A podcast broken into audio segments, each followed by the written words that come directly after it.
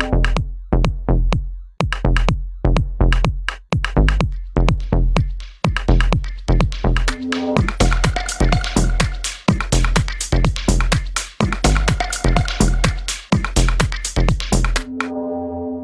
Всем привет! С вами очередной выпуск подкаста Frontend Weekend и его бессменный ведущий Андрей Смирнов. И сегодня у меня в гостях Гордей Левченко, главный разработчик клиентских приложений в компании BTS Digital. Гордей, привет. Привет.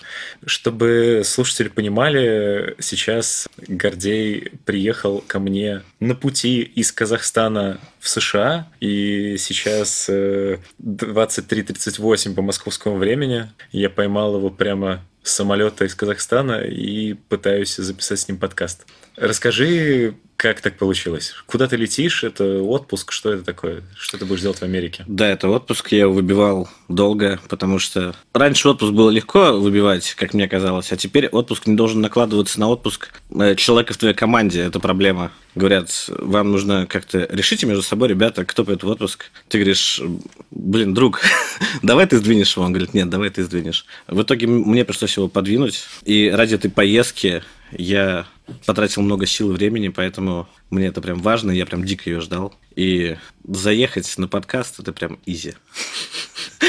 Это просто вишенка на торте моего отпуска будет.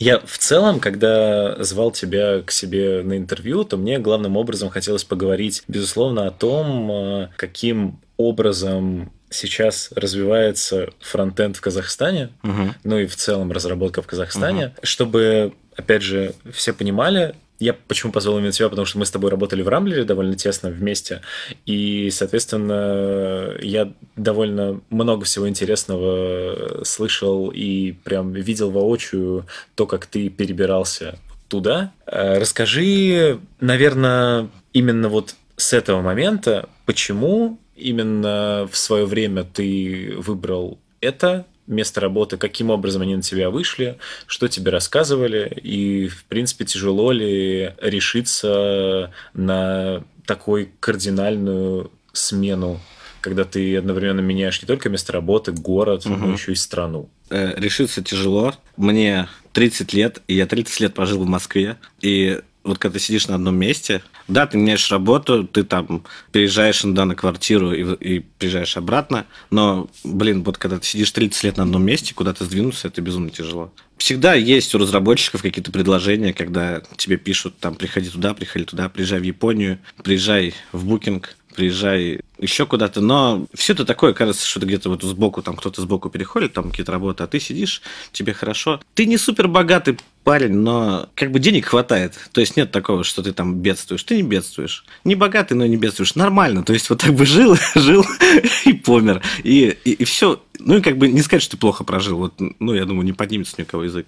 А здесь Астана, ну, если честно, я устал просто в Москве, в этом городе, в котором я родился, прожил столько лет, и захотелось что-то поменять. Ну, это известная тема, что нужно выходить из зоны комфорта, вот это вот все. И я думаю, так совпало, что я устал, и вот появился такой вариант с Астаной. Сначала мне закинули резюме на почту, не резюме, а вакансию. Приезжаю в Астану, типа, все классно. Я подумал, Астана, Казахстан, что? Серьезно? вот. Но потом как-то более серьезно об этом подумал. А потом так вышло, что один наш бывший коллега, Дима, он позвонил и говорит, парень, приезжай в Астану, я тоже в Астане, буду скоро. Вот, я уже думался посерьезнее об этом. Э, много взвешивал, то есть это прям не было такое вот какое-то такое супер решение. Но у меня старший брат э, ездит в Казахстан, он проектирует бассейны там. И он много раз летал в Алмату, в Астану. И он говорит, типа, чувак, come on, типа, давай, вали, что ты сидишь, что ты даже думаешь? Вот, но я как-то скремнился, решился и переехал туда. Ну, забегая вперед, я уже полгода там, я не жалею нисколько. Там куча движухи было и идет. Меня, во-первых, интересует, чтобы это было как бы хронологически более-менее выстроено. Угу. Технически, как это именно происходило, ну, потому что, кажется, если человек 30 лет жил в Москве, то после этого ему для того, чтобы перебраться э, в Казахстан, ему нужно, наверное, не знаю, оставить как-то свою там прошлую жизнь, как бы это громко не звучало. Там продать да, машину, продать да. квартиру. Да, квартиру купить не успел, но машину да, машину продать пришлось. Это тоже было тяжелое решение, потому что, ну, опять же, забегая вперед, многие ребята привезли свои машины в Астану, в Казахстан. А, то есть а, можно добраться... Были ребята, которые ехали своим ходом. Там, кажется, две с половиной тысячи или две семьсот километров. Один э, клевый парень, разработчик, он в Альфа-банке работал, он э, загнал в фуру машину и весь багаж туда сбросил в одну фуру. То есть у него в одной фуре машина, и все шмотки, он говорит, я на одной фуре все привез, заплатил мужику, и все нормально. С машины, да, я долго думал, но я думаю, куда я там буду ездить? Тут-то езжу на работу и с работы, а там-то я приеду, и, наверное, я сниму квартиру где-то рядом с работой. И зачем мне куда-то ездить? Я подумал, что не нужно, я продал машину, я по ней все эти полгода скучаю, на самом деле. Ну, по вождению, потому что когда ты водил, я думаю, автолюбители меня поймут, когда ты много лет водил машину, а потом вдруг не водишь ее, становишься пешеходом, и зимой тебе холодно, ну, обычно зимой ты в машине, а выходишь только, чтобы перейти из машины в здание в какое-то, а потом из здания в машину. Вот, а здесь нет. И это прям тяжело. А в Казахстане же тоже зимой холодно, правильно? Э, в Казахстане вот э, три дня назад было минус 18. При этом минус 18 – это не те минус 18, которые в Москве, например, потому что там ветер. Там ветер, 20 метров в секунду – это стандартный ветер. И там при минус 3 с этим ветром уже ты думаешь, господи, что это зима? А нет, это сентябрь. А то, что было вот недавно, вот если бы я не жил через дорогу от работы, я бы, наверное, вскрылся. У нас у ребят есть куртки. Ребята приезжие закупились куртками, у них есть куртки до минус 10, до минус 25 и дальше вот под минус 40. Серьезно, вот несколько комплектов курток. Вот они их перебирают постепенно. Чтобы, Пока... Чтобы дойти просто... Ну, э, вот пока перейти. они перешли на вторую куртку, которая до минус 25, но местные подсказывают, что скоро начнется зима. Это пока не зима, это так, осень. И посмотрим, посмотрим. Не знаю, все пугают страшной зимой в Астане, что там безумно холодно. У Казахстана вообще разная погода, потому что есть на юге Алмата, там есть горы, и там сейчас плюс 10 где-то так. При этом в Астане минус 10, минус 15 сейчас. То есть разница огромная. И, соответственно, ты все эти сборы, приготовления сделал. И, ну, наверное, там прям за раз взял, на самолете прилетел. Да, да. Я э, попрощался со всеми друзьями. У меня были проводы и, в Рамблере с коллегами. Прям мы так погудели хорошо. И с ребятами, вот с моими с друзьями из жизни, можно сказать. Ну, не с работы, а из жизни. Одноклассники, там, друзья с района, что называется. С ними мы... То есть, прям вот я проводился, я так в армию, когда выходил, не провожался. И да, я вот все это бросил, уехал.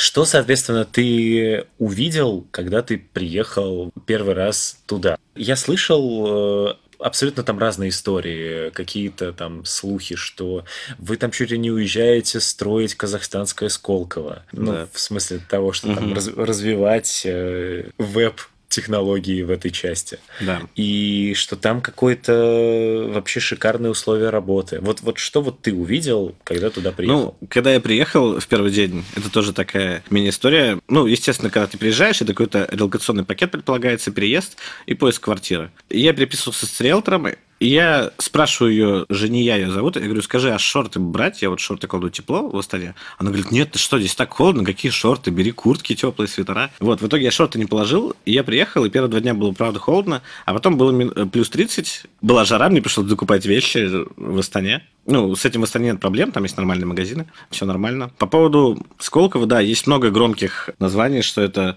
цифровое, мы строим цифровое государство Казахстан, мы прям вот оцифровываем просто все, что можно, digital везде, Сколково, да, в том числе. Ну, здесь могу сказать так, что мы действительно делаем что-то большое и глобальное, нас очень много на разных языках, и нас будет больше. Вот. Но я не могу рассказывать про конкретные продукты, потому что у нас есть NDA. Я могу сказать, что это какие-то коммуникационные сервисы и что-то около того. Это все не внутренний продукт, это все будет публично, но когда-то будет момент, когда это все выстрелит, и все об этом узнают. Но вот пока не могут, пока это в разработке, поэтому пока как-то так. Но да, все серьезно, все прям ого-го. А вот если говорить про именно условия работы и так далее, насколько это приближено, ну, если, например, сравнивать с тем же Рамблером, что угу. ты здесь видел и что ты увидел там. То есть, э, все-таки было ли видно где-то, что люди еще в Казахстане не умеют готовить корпоративное IT,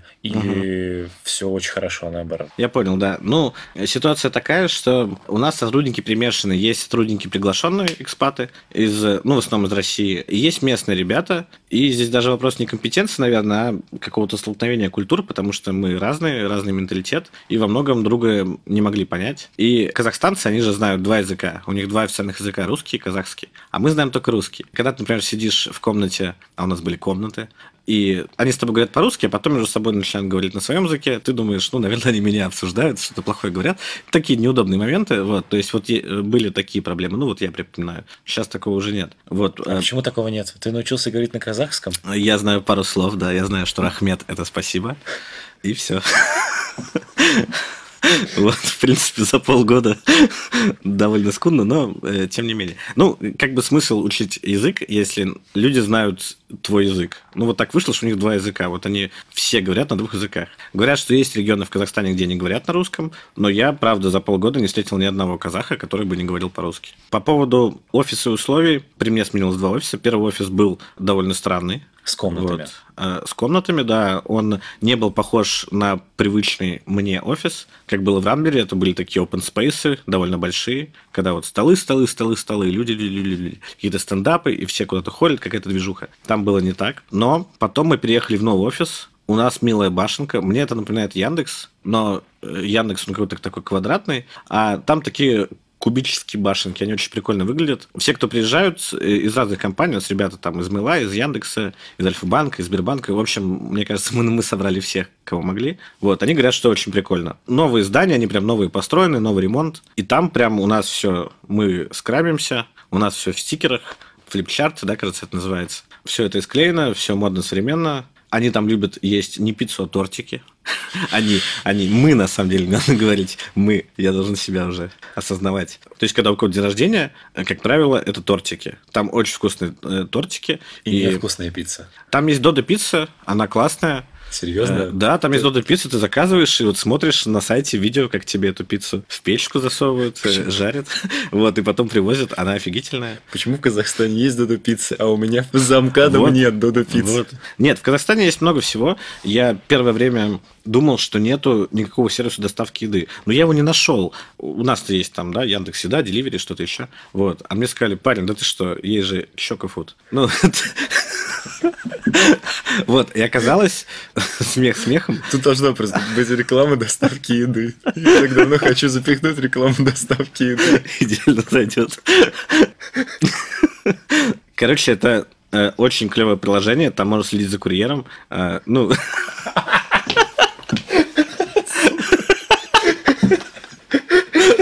мне, я не работаю там, мне не платили, но оно правда клевое, нормальное, и люди парятся, когда тебе не привезли что-то там за 40 минут, когда обещали, тебе звонят и извиняются. Ну, то есть, блин, я просто был удивлен, потому что я, я не ожидал такого сервиса. Какие-то стереотипы, может, у меня были, да? Угу. Вот, но в итоге все клево. Так что, как я уже сказал, есть какое-то столкновение культур, мне все-таки кажется, все-таки так. Мы немножко с разной стороны все это видим. Конечно, есть люди разного уровня, да, там есть джуны, есть сеньоры. Но я думаю, это есть в каждой компании, поэтому это такое целом вот сейчас все развивается. Э, первые месяцы я не очень понимал, первый месяц, наверное, потому что это все-таки стартап, надо понимать, вот он зародился только в начале года. Ничего нет, вот привыкли, что заходишь, уже сразу корпортал, он какой-то онбординг тебе проводит, а здесь нет, тебе говорят, вот, парень, давай.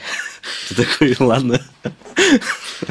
Вот. Но сейчас уже, не знаю, мне кажется, мы движемся прям семимильными шагами, и я прям чувствую себя причастным к чему-то прям большому такому, и круто, если это все заведется, выстрелит. И все об этом узнают. Вот тут как раз ты затронул интересный момент, который мне бы хотелось обсудить. Куча инженеров, каждый со своим опытом из разных мест, угу. чуть ли не из разных там городов и стран, приезжают в одно место, где до них не было ничего. И вот, как ты говоришь, нет каких-то анбордингов, корпорталов. То есть вот этой культуры ее нет. Ты наверняка это тоже прочувствовал там и на себе, и каким-то образом в этом поучаствовал. Каким образом э, культура корпоративная сама по себе нативным образом насаждается? Ну, на самом деле, не сказать, что ее нет, потому что все-таки ее не было... Вот компания, когда начинается, говорит, а давайте сделаем компанию, давайте, что для этого надо? Там набрать людей, какие-то бюджеты, какая-то стратегия. Понятно, что вначале, ну, надо понимать, за что хвататься, все сразу не будет. Но я бы не сказал, что это прям в Казахстане, потому что в Казахстане есть ЕПАМ, в Казахстане есть Яндекс, И э, я к ним в гости не ходил, но я общался с ребятами, у них вроде как все хорошо. То есть нет такого, что мы приехали, такие ребята, да, из России, из других стран, и показываем, как работать. Нет, э, там люди знают, как работать. Мы говорим какой-то свой опыт, они рассказывают свой. Здесь именно прикольно, что так получилось. Я не знаю, специально ли набирали людей из разных компаний или нет. Но вот реально есть опыт, я не знаю, мне кажется, всех таких больших, крупных IT-контор России, по крайней мере. И э, у нас есть ребята, которые приехали из Вьетнама, из Малайзии, с Бали. То есть они жили прямо вот по э, два года в каждой из стран, где круглосуточно лето, и приехали в Астану, где минус 18 в ноябре. Ну, и как им? Ну, то есть, как вот они адаптируются, к примеру? Им клево. Лето 24 на 7 – это не так здорово, как кажется. Это здорово в отпуск, это может быть здорово первые несколько месяцев, когда ты живешь. А потом это для тебя рутина, и ты вот просто привык, и ты начинаешь замечать минусы всего этого, вот этой жары постоянной. Вот, поэтому все оттуда уехали с удовольствием. Никто не жалеет. У нас есть продуктолог, у нас есть DevOps, и все говорят, что пока все круто, все им нравится. Когда стартап, нет такого, что ты приехал, вот, например, админ DevOps приехал, у тебя уже там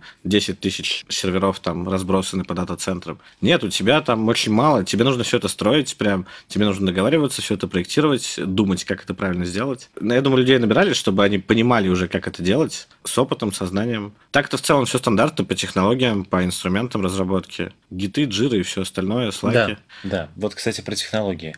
Соответственно, правильно же я понимаю, что когда когда вот ты строишь с нуля компанию, там стартап – это одно. Когда ты строишь э, с нуля, пытаешься построить какую-то большую корпорацию, это, наверное, немножко другое. То есть как угу. у вас вот в этом плане, исходя из чего, кто делал выбор технологий, кто первый пришел, того и тапки, или как это происходило? Ну, нет, не так. Ну, тут тоже вопрос, стартап или корпорация, с какого момента стартап становится корпорацией? Когда он заработал успешный или когда там много людей? Мы до сих пор называем себя стартап. Наверное, нужно выпустить какие-то продукты рабочие, которые будут успешными, чтобы называть себя какой-то корпорации. По поводу технологий, ну, у нас есть конкретно есть CTO, технический директор, э, с которым нужно не то что согласовывать, но как-то обсуждать, да, говорить, что вот э, мы хотим писать на ангуляре Angular это даже такой э, не очень интересный пример. Есть всякие э, дарты, как этот язык назывался, который функциональное программирование? Elm, вот Elm, я Elm вспоминал, вот. Э, может быть, и на Elm. Ну, то есть, на самом деле, нам отдавалось очень многое, мы могли выбирать технологии. Вопрос был в том, я думаю, это тоже как в любой компании, нужно продать эту технологию начальству. То есть, ты говоришь, я хочу писать вот на этом языке. Говорит, есть экспертиза на нем? Ты говоришь, нет, но я хочу развиваться на работе, а не просто писать на том, на чем я умею. Э, ведь если я буду писать на чем я умею, ну, я просто буду в одной технологии крутиться, я хочу новый язык. Те говорят, ну, окей, давай сделаем proof of concept за две недели и посмотрим. Ты делаешь и валишься, или, например, не валишься, и тогда на технологии можно продолжать. Плюс ко всему у нас есть безопасники для меня это новое такое открытие. Я раньше не работал прям так близко с безопасниками. То есть ты можешь написать код или сказать, я хочу использовать ноду, а тебе безопасник говорит, нет, нода течет, нода дырявая, мы не можем ее использовать в продакшене. И ты должен им доказывать, что ты можешь, что она не дырявая, что она не течет, или ты знаешь, как с этим работать. Вот. Если ты им не докажешь, то они говорят, нет, сорян, парень. То есть есть такие моменты. Сколько раз тебе пришлось доказывать уже? Мне не очень многое пришлось раз доказывать, но как бы я слышал со стороны, что такие разговоры есть. Э, это нормальная ситуация, когда к тебе в GitLab может зайти безопасник, откомментировать какой-то твой код, сказать, что здесь вот есть какие-то уязвимости, а потом зайти на стейдж, взломать его и сказать, что вот я без токена зашел и забрал какие-то данные. Типа, ребята, что-то не так. У меня такого раньше не было, и это, это вроде прикольно, то есть есть такие люди, которые этим занимаются, вот. Но иногда это раздражает. Ну, потому что какой-то чувак э, не из проекта лезет в твой код и, и учит тебя, как жить. Ну, так. такая странная, странная история. Кстати, а CTO, он у вас э, тоже откуда-то приезжий или он местный казах? CTO местный товарищ, зовут Таир. Э, очень клевый чувак. Он мне очень помогал, чтобы проводить конференции, чтобы выезжать на конференции. Мы провели уже 8 бирджесов, одну конференцию Астана.js, и мы провели бирджесы с докладами, ну, как-то пришла мысль, что почему бы не сделать биржи с докладами, а не просто сидеть в баре и, и ничего не делать. А расскажи вот. вот про это. Этого же тоже ничего, я так понимаю, да, до тебя да. не было. И это все чуть ли не ты был главным э, движуха-организатором. Да, в Казахстане такая ситуация, что, например, в Алмате нет проблем с конференциями, с метапами. Там есть ребята, они заводят это, и в Алмате есть движуха. В Астане движухи мало, причем мало ее по всем направлениям. Там будь то бэкэнд, э, метапы, конференции, фронтенд. Они есть, но их очень мало. И вот когда мы провели первый BRGS, первую конференцию, ну, метап, окей, там 3-4 доклада, очень было много фидбэков, что ребята, продолжайте, это здорово. То есть там люди, оголодавшиеся по таким мероприятиям. Э, не у всех есть возможность выехать в другие страны на конференции. Вот, они смотрят видео, слушают подкасты, но как бы когда ты можешь после работы пройти 20 минут и послушать доклады, это круто. Вот. Э, для Москвы это можно сказать, стандарт, или там для Питера, да, для Европы. Вот. А там такого мало. И там, да, это такая полупустая ниша, ну, ниша это даже не то, да, слово. Ниша, как будто я какой-то бизнес на этом строю. Нет, э, просто мы развиваем комьюнити. Есть очень классный пример, которым я горжусь, когда на первом или втором биржесе ребята, ну, пришло человек 7-10, вот, и один парень говорил, что я так устал от работы, платят немного, задачи скучные, я не развиваюсь, не знаю, что делать. Вот, и он там познакомился с другим парнем, который работал в другой компании. Они познакомились, он говорит, приходи к нам в компанию, в общем, он пришел к нему в компанию, пособеседовался, теперь они работают вместе, и этот парень счастлив. И для меня это был такой прям... То есть я не был уверен еще продолжать это делать, не продолжать, но когда я это услышал, это такой пример крутой нетворкинга, когда ребята просто познакомились на такой сходке, и просто вот парень, который был демотивирован, он устроился на работу через знакомство, решил свои проблемы, и сейчас он развивается, и второй парень им доволен, тоже которого позвал, и это прям, это дико мотивирует продолжать и все это делать, потому что, ну, нетворкинг, он прям решает, реально. А я, насколько видел по фотографиям, которые ты выкладывал, что аудитория ведь этих местных биржесов это в основном именно местные ребята, которые как бы до всего этого голодны. А, ну, то есть именно те, кто вот наприезжали, вроде особо... Нет, нет, ходят у нас, у нас были биржесы. Э, тут же зависит от места, где ты проводишь биржес, потому что э, в Астане не так много баров э, и мест. Я стараюсь проводить в разных. Был биржес, когда, например, было... Ну, я позвал всех ребят из своего дела, и было там семь ребят из моего дела и один только местный парень. вот. То есть было и такое. Вот. А он пришел, тоже забавная ситуация, там был бар, в который его не хотели пускать, потому что только с 24 лет. Ему говорят, только сопровождение взрослых. А ему там, ну, типа 23. Он говорит, ребята, зашел поздороваться, я, наверное, пойду. Мы такие, что такое? Он говорит, ну, вот так не пускают. Ну, и тоже я такое, я, честно, видел первый раз. Так а вы же взрослые, почему вы не могли его сопроводить? Ну, в итоге, да, в итоге так и получилось, что он с нами сел, и все нормально, вот. Но потом пришла какая-то девочка тоже там, жена коллеги, которой тоже было там сели 23, и тоже были проблемы. Ну, то есть, для меня вот эта странная цифра 24, откуда они ее придумали?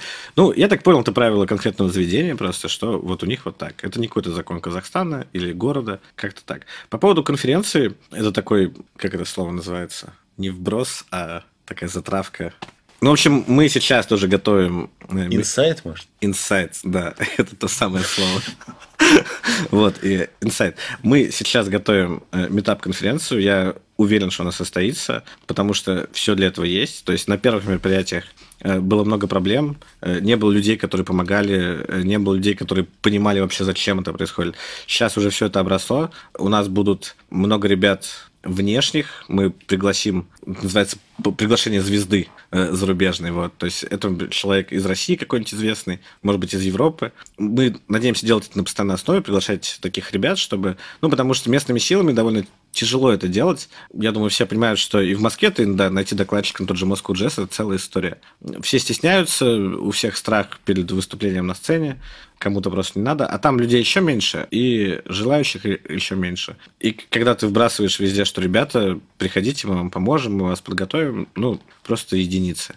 Так что в декабре под Новый год у нас будет метап, у нас будут известные всем э, ребята из не буду говорить откуда, но не, не из Казахстана, зарубежные, можно сказать. И я думаю, что это будет прям супер мероприятие, потому что я на такое с удовольствием бы сходил в любом другом городе. А в Астане, я думаю, прям э, это будет хайп. Довольно часто я как раз вижу и слышу различные моменты, что вот там ребята из регионов России, к примеру, у них вот нет никакой движухи, и они пока там сами ее не организуют, то не понимают, что вроде как бы она довольно легко организовывается. Как вот у вас в Астане было? Были ли какие-то мероприятия, самые первые, которые ты организовывал, которые заходили очень плохо? Или прямо оно сразу влетело, как по маслу? Не, конечно, он не влетело. Когда э, я начинал с бирджесов, и первый бирджес, была в Минске конференция в июне, кажется, я вот на ней рассказывал про Казахстан, я рассказывал, что был первый бирджес, там было два человека. Это я и мой друг Илья, который приехал из Mail.ru, он работал в Mail.ru 5 лет и приехал в Астану. Вот. И мы с ним вдвоем сидели в баре, который называется 404 Not Found. Классный бар под такое мероприятие. У нас было только двое. Я и Илюха, два друга. То есть, э, да, первые биржесы были прям никакие, и возникали вопросы, а надо ли вообще это? Потому что я думал, и вот еще пару раз так, и, наверное, я больше не буду, ну, потому что зачем? Но в итоге нет, люди стали приходить, я стал к этому более как-то серьезно относиться. До этого был просто канал в Телеграме. Типа, ребята, я создал канал, мы там будем проводить тусовки, все таки ладно. Потом это стало там группа в Фейсбуке, э, на Meetup.com, на таймпеде, и все это вот все обрастает, обрастает. И чем больше ты таких вбросов делаешь, насколько я понял, тем больше из разных каналов ты людей достаешь. Потом стали приходить люди на бюджеты, которые говорят, что вот, а мне коллега рассказал, или друг коллеги рассказал. Ну, то есть вот пошла вот эта движуха, и, ну, дальше проще. То есть вначале тяжело. Когда мы делали метап, ну, то есть это не биджес, это прям сцена, это зал. Там очень помогала компания. Наверное, это нестандартно для таких мероприятий, что э, мы сделали анонс э, в университете Назарбаева, я этого не видел лично, но говорят, что прям ребятам там в лектории э, зашли люди и сказали, что вот будет такое мероприятие, организовывают, будут технические доклады. И, ну, я не знаю, человек 20, может, больше было прям студентов. Вот такие молодые ребята, которые подходили, говорили, а нужны ли вам стажеры в компанию. Ну, это было интересно, странно и приятно. Были люди, которые люди в пиджаках тоже очень странные для таких мест. Ну, для конференций. Человек в пиджаке говорит, вот ты рассказываешь доклад, я рассказывал про Google Script, говорю, что вот на Google Script можно делать разные штуки, интеграция с сервисами, все классно. И ко мне после доклада подходит такой мужичок в пиджаке и говорит, а дорого вообще вот сделать сайт? Ну, вот этот стандартный вопрос. Я говорю, ну, смотри, какой сайт, что вам нужно? Ну, вот такой вот, ну, вот как вы примерно рассказывали, вот такой сайт. Вот, ну, вот сколько в долларах, сколько? Вот. Я говорю, ну, подождите, я говорю, ну, я сам не делаю, я там фронтендер, я фронт пишу. Ну, он смотрит меня, не понимает абсолютно. Я говорю, ну вот есть вот э, мой коллега Алдиер, он дизайнер. Сначала должен дизайнер нарисовать. Он говорит, так, а это сколько стоит? Вот. Ну, ну, то есть мы с ним не смогли найти общий язык. Ну, вот, э, то есть такие разношерстные персонажи.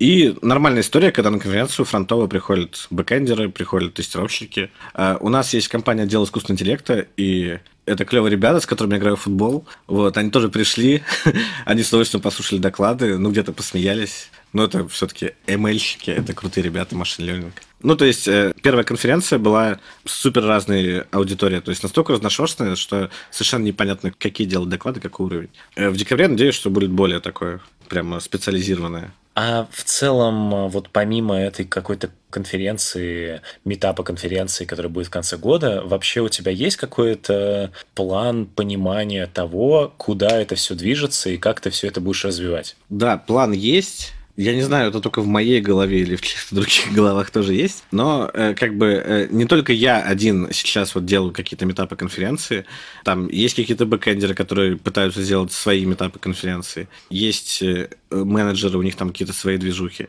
Как я думаю, все должно вылиться в то, что вот мы все свои сообщества подергаем, соберем какое-то свое комьюнити, и потом это будет огромная конференция наподобие High-Low Тестана. High-Low, Трит, да, то есть э, много площадок, двухдневная. То есть я это вижу так, что это будет прям реально такой супер крутой ивент. Но до этого нужно дорасти. Нельзя просто взять так и позвать. Ну, либо нужно какие-то бюджеты иметь. Но даже с бюджетами, на самом деле, организовать это тоже проблема. Нужны люди, которые вот знают людей из своих сфер, чтобы это все так нормально было. То есть я думаю, что это прям вот многопоточная, мультизальная конференция. Я бы хотел это увидеть в Астане, это было бы супер круто. Но, как бы, да, все зависит от направления. Пока вот каждый старается свое направление развивать. Если немножко абстрагироваться от работы, интересно, каким образом изменился твой так называемый досуг, когда ты переехал э, соответственно, в Астану. Ну, то есть, угу. чем разработчик может себя занимать, когда у него полностью, по сути, пропали все друзья, какие-то угу. связи, которые у него были. Чем вот он занимается в свободное время, когда он не работает, не программирует, не пишет open source и так далее? Ну, есть стандартный пакет, который делает каждый человек, который уезжает на релокацию в другую страну. Я для себя выяснил, это три пункта. Первое, он учит английский. Ну, вот особенно если ты приехал не в англоязычную страну, да, наверное, даже если в англоязычную, ты учишь английский, ты вот думаешь, вот пришел тот самый момент, мне никто не мешает. Заходишь на любой ресурс, находишь преподавателя и занимаешься. А второе, ты думаешь, пора правильно питаться. Ну вот пора. вот. И ты начинаешь либо заказывать какую-то еду правильного питания, либо как-то готовить себе салаты. Никаких бургеров, ничего. Вот. Правильно питаться. Ну и третье, это фитнес, конечно же. Пришло время заняться собой, заняться фигурой. Вот. И походить в зал ну, мне дико смешно, потому что я знаю много людей, у, у которых вот именно вот эти вот три направления. И мне кажется, что реально большинство, кто приезжает, они вот думают, пора правильно питаться, заняться физической подготовкой и учить английский. Я об этих всех трех пунктах тоже думаю. Ну, пока ты Но... просто бухаешь. Но, э, ну, как, э, я наглым образом думаю, что у меня английский в порядке, фигура со временем сама себя нарисует. А питание, ну, какое нафиг правильное питание, когда... Э, у нас, например, э, я сейчас состою в скрам-команде, и у нас есть правила этой команды. Вот, наверное, как каждая команда себе строит. У нас есть правило, что за опоздание на SDM, это называется, да, э, daily stand-up, ты покупаешь пиццу не меньше 30 сантиметров в объеме, это важно. Вот. Ну вот уже мы эти правила сформировали, не знаю, неделю назад, но уже было три пиццы. Ну и такими темпами, да, как, какие бы там салаты не делать, ты будешь каждый день с утра начинать спиться, то, ну, сорян. Поэтому э, либо мы начнем приходить вовремя на стендапы, либо мы будем все круглые, и у нас будет самая толстая команда в компании и в Астане. Будем выкатываться на конференции. Но это будет тоже особенно, особенно такие XXL метапы. Ладно, давай, э, наверное, переходить к моим стандартным вопросам. Э, во-первых, расскажи, думал ли ты о том, кем бы ты хотел стать, если бы не стал разработчиком? Да, ну, в принципе, это просто. Тут, наверное, даже не кем бы я хотел стать, а кем бы я действительно стал, если бы не провафлил свое время. Я в детстве много чем занимался, но самое большое это танцы. Я 13 лет танцевал, прямо спортивные бальные танцы, ездил на турниры за границу. Я выступал, занимал призовые места. И это было супер серьезно. Но потом как-то жизнь дала поворот, и Просто это все вот выкинут в мусорку было. И почему-то людям не так жалко выкидывать мусорку там какие-то музыкальные школы или художественные. Ну, это как-то прошло, ты немножко умеешь играть, рисовать и все. Вот. А танцы это прям была как IT-митап, в общем. Там свои люди, своя атмосфера. То есть я уверен, что я бы, наверное, танцевал, и у меня была бы своя студия, как на самом деле у многих моих э, бывших соратников по этому спорту. Почему одно помешало другому? История очень простая. Когда ты танцуешь какой-нибудь брейк-данс, ты танцуешь один. Э, в моих же танцах это парный танцы, танцуешь с девочкой, с партнершей. В детстве это все ля-ля-ля, вы за ручку танцуете. Вот. Чем ты старше, это все-таки парень и девушка. Понятно, как-то это все потихоньку завязывается. И как раз возраст там, начиная с 16 лет, с 15-16, люди уже начинают думать не только о танцах. Такая вот история жизни. Вот. Ну, э, очень многих завязываются отношения, это нормально. Э, они, как правило, расходятся, все это мешает. То же самое, что нельзя работать со своей женой. Э, нельзя э, строить бизнес с своими друзьями, я вот уверен в этом. Потому что если это начинается, это все крах. Это либо крах бизнесу, либо крах дружбе. Ну, мне кажется, этого не дано. Ну, и то же самое произошло. Э, пока вы пара, вы пара. А когда вы не пара, ты думаешь, все, жизнь кончилась. А на самом деле, ну, раньше просто партнершу меняли. Это нормально менять партнершу, абсолютно, в танцах. А здесь нет. Ну, и как-то так вышло, что решил, что все это нафиг не надо уйдя из отношений, ты ушел из танцев. Да, да, все равно так. Звучит серьезно. На этой грустной ноте перейдем к следующему вопросу. Нет, а, ну у партнерши есть несколько филиалов в Москве танцевальных, у нее все хорошо. Порадуемся за нее. React, Angular, Vue или Ember? Ну, э, для меня всегда был и есть, наверное, остается э, React, потому что там как движуха, там великий Даня Абрамов, который просто его портрет стоит у каждого на столе. Но, приехав в Казахстан, я понимаю, что немножко и Vue, потому что, ну, мы набираем сейчас ребят, и, я не знаю, там у четырех из пяти они все писали на Vue. То есть вот Казахстан — это прям Vue.js э, комьюнити. Там все пишут на Vue. Прямо, ну, большинство реально. То есть, когда React, они такие, нет, React нет, Vue. Поэтому э, для меня теперь разрыв, React или Vue. Я Vue пробовал, тыкал, конечно, как я тыкал Angular, но для меня открытие, что Vue — это не кто-то там сбоку играется, а прям люди бизнес на этом делают. То есть, прям настолько все серьезно. Поэтому Vue Act А Angular вообще мимо, да? Angular мимо, да. Ну, э, как, э, Vue же, да, как его позиционируют, он взял лучшее из Angular и из React. Э, на React я больше всего писал, пишу и пока еще буду писать в ближайшее время. Angular для меня это инструмент, про который рассказывает Леша на конференциях, э, Ваня э, за него топит в чатиках. Он вроде клевый, типа вот э, все это знают, да, что на React нужно... React это типа только view layer, и там нужно набирать миллион пакетов, а в Angular все есть, настоящий фреймворк, все из коробки. Вот, но все равно, не знаю, не лежит мне душа к Angular, как-то не мое. Заставят, буду писать, но душа не лежит. Какая, на твой взгляд, справедливая зарплата для фронтенд-разработчиков в Казахстане? Суровый вопрос. Ну, то есть, очевидно, э, с учетом того, что мой вопрос про справедливую зарплату предполагает, что это именно сколько человеку ты бы конкретно заплатил, но думаю, что для того, чтобы он переехал в Казахстан, очевидно, ему нужно заплатить больше, чем обычно. Ну, это ты говоришь про экспатов, которых позвали. Я могу сказать, что в среднем, мне кажется, это не секрет, э, в среднем в Казахстане зарплаты фронтендеров ниже, чем в той же Москве, я думаю, это понятно. Ну, там тупо меньше предложений и меньше вариантов, куда ты можешь попасть. Каких-то цифр я называть не хочу и не буду, вот, потому что это коммерческий момент. Вот, ну и на самом деле здесь, наверное, вопрос э, кто как себя продает и кто насколько себя оценивает. Потому что э, я много раз видел, когда есть один разработчик, он работает там за, не знаю, 100 конфеток, и он только вот приехал из деревни, он там торговал рыбузами, он прошел двухмесячные курсы на курсере, и он получает 100 конфеток. А есть парень, который там всю жизнь этим занимался, у него огромный бэкграунд, но он такой скромный, зажатый интроверт, он получает 80 конфеток. И ты смотришь на это и думаешь, какая несправедливость, ведь у них настолько разные уровни, но просто один нагло умеет себя продавать, а второй интроверт и не умеет. Но по знаниям второй приносит больше КПД, но он не продает себя, и поэтому всегда с этим какие-то странности происходят. Хочется справедливости в мире, но так. так. Не получается. Моя любимая рубрика «Готовим вместе с фронтенд-разработчиком». Умеешь ли ты готовить? Я пытался. Я умею готовить пельмени и яичницу. Хорошо, вот. ладно. Давай тогда все-таки попробуем задать интересный вопрос. Какое самое интересное или самое любимое блюдо, или самое сложное, которое ты когда-либо готовил? И Расскажи какую-нибудь забавную историю, связанную с этим, если она есть. В твоем случае, возможно, как у тебя не получилось что-то приготовить. Ну, это почти постоянно происходит. Это, правда, было не в Казахстане, это было еще здесь. Я решил приготовить суп. Не помню, борщ или щи, они какого-то разного цвета. Ну, суть в том, что вся квартира была в супе. Ну, вся кухня вообще в супе, я был весь в супе. Я не понял, что я сделал не так. Вот. Возможно, ты э, прокинул кастрюлю на себя. Вроде нет, она просто как-то плескалась.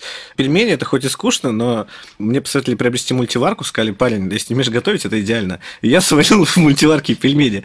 И она тоже вся бурлила, я тоже залил пол. Мне сказали, зачем ты приготовил в мультиварке, она не для этого. Я потом там же приготовил яичницу, она глубокая. Мне говорят, есть же сковорода. Ну, странная фигня. В итоге я заказываю в приложении. Есть удобное. Напоследок мой гость э, дает какой-то совет моей аудитории. Это может быть что-то более абстрактное или что-то более техническое. Что ты можешь посоветовать? Я бы мог посоветовать пробовать себя в новом. То есть э, я к сожалению, не слушал все выпуски и вообще много выпусков, но я думаю, что стандартный ответ в таких ситуациях это э, не бояться, превозмогать себя. Но я думаю, что дело не в этом, а дело в том, чтобы ты пробовал новое. Вот есть что-то интересное для тебя? Ты даже можешь этого не бояться, нужно это попробовать. Вот как я попробовал себя в организации метапов, и у меня дико зашло, и у меня даже появились мысли уйти в какой-то event-менеджмент, заниматься этим. Потому что это реально интересно договариваться с людьми, договариваться с заведением, вот их знакомить и как-то вот все это двигать. Поэтому пробовать себя в новом постоянно, ни на чем не сидеть. Не сидеть в одном городе, не сидеть на одном фреймворке, Друзей только менять не надо, а все остальное можно. Круто. Гордей, спасибо тебе большое, что уделил мне этот час времени. От себя, как обычно, хотелось бы добавить, чтобы вы не забывали поставить лайк этому выпуску и поделиться им со своими друзьями, и тогда ваши друзья узнают, что яичницу не надо готовить в мультиварке. Это очень полезное знание, на мой взгляд. Также обязательно подписывайтесь на данный подкаст в SoundCloud, в iTunes, в YouTube. Вступайте во все наши социальные сети и телеграм-чатики аналитики различные. Спасибо всем, кто меня поддерживает. Мы продолжаем показывать человеческую сторону фронтенда и не только. Услышимся на следующей неделе. Пока-пока. Пока. -пока. Пока.